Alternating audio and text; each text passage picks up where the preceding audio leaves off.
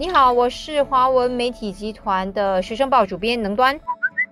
你好，我是新闻中心的 C 薇，我是采访副主任。就是日前我们就在我们的晚间报纸，还有我们在早报看到一个很有趣的这个新闻哦，这个新民阁啊，就是新民 court 的这个居民，为了维护附近这个野鸡的这个居留权，他们竟然投下了自己宝贵的一票。结果表态的呢还不少人，而且是超过了九成的人呢支持，就让这个野鸡哦成为他们的好邻居，保留这个区域的这个干榜的特色。为什么我觉得这个课题有非常有趣哈？因为这个 RC 啊，就是我们说的居委会，嗯，我从来都不知道他们会去办这种投票活动。所以我刚才没有提到的一个重点，就是其实这次的这个投票活动，它竟然是这个居民委员会来主办的，而且它是在上个月三十一号时候他们结束了这个活动。嗯。因为我们的印象中哈，这个 RC 居委会它所扮演的角色都是不断的去举办不同的活动，去明当岛啦、巴旦岛啦、新山吃榴莲啦，所以一直以来它就是属于比较 科乐型的一些角色。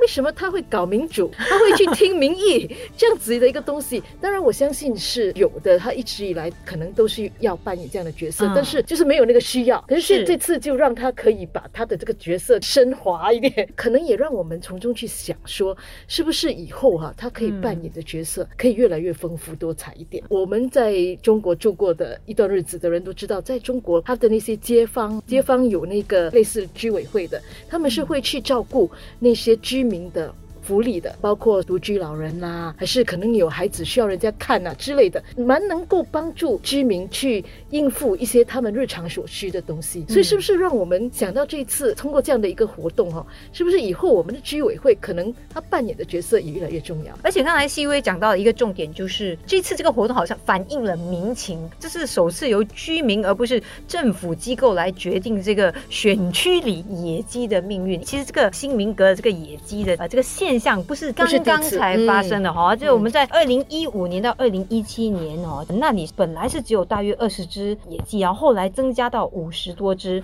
当时的那个农粮与兽医局，他们就在接到了居民的投诉后，他们就在这个汤生景花园公寓还有新民道第四百五十二到四百五十四座祖屋出没的这个野鸡人道毁灭。然后那个时候，我们就是由我们的官方来决定，他们就介入来做这个人道毁灭的这个事情。可是现在我们竟然能够有这个。居民委员会，然后先去收集一下民情，然后竟然有一千多人来投票哎，是。就是来决定说，喂，我的区域里面到底是不是要有野鸡？而这个公园局其实是知情的，知道这个阿西这个居委会是准备做这样的一个活动的，他们也没有说，哎呀，你做你的，我我去杀我的，也没有这样子，这个配合是相当的重要。所以，因为如果居委会自己去做这样的东西，嗯，然后有关当局是不知道的，那你投票是白投了，他们还是因为他可能还是来介入，然后说，哎，没有人通知我们，我们都以为你们不是很喜欢野鸡。其实还是会有人投诉的，可能觉得说很吵啦，好像说有一个女佣因为这个鸡的声音，晚上都不能够睡觉，扰人清梦。早报跟晚报访问到的那些居民，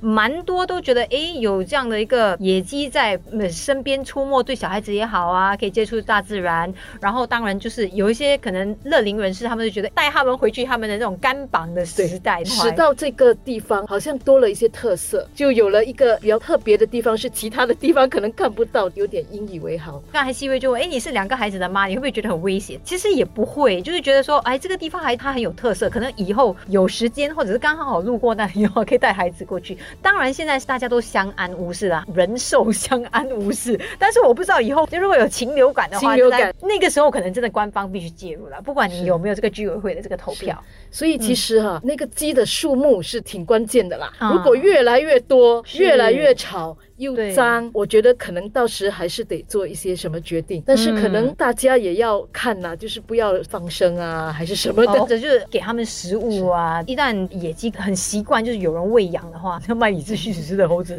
他 就会直接去抓你的塑料袋啊，去弄你的包包啊。大家可能在赋予了这个责任后，投票之后，我们说，哎，野鸡可以跟我们一起共生，然后在同一个社区里面，那大家可能也要有这个义务，不只是照顾这些野鸡，可能也要确保它能够在一个比较。较平衡、卫生的这个环境里面，跟呃居民一起生活。这个野鸡的这个现象非常有趣。我们接下来再继续看一下，新加坡人到底是不是已经有那个足够的权利说，哎，其实我们真的是有那个意识跟那个责任感啊，把这个人兽的这个关系处理好。我们也可以再看看说，还有什么课题居委会会会拿出来给人家投票的。对对对，这个也是一个可以再去观察的一个现象。所以个别的那些基层组织，他们所扮演的角色，假以时日会怎么样改变？我看我们也得拭目以待。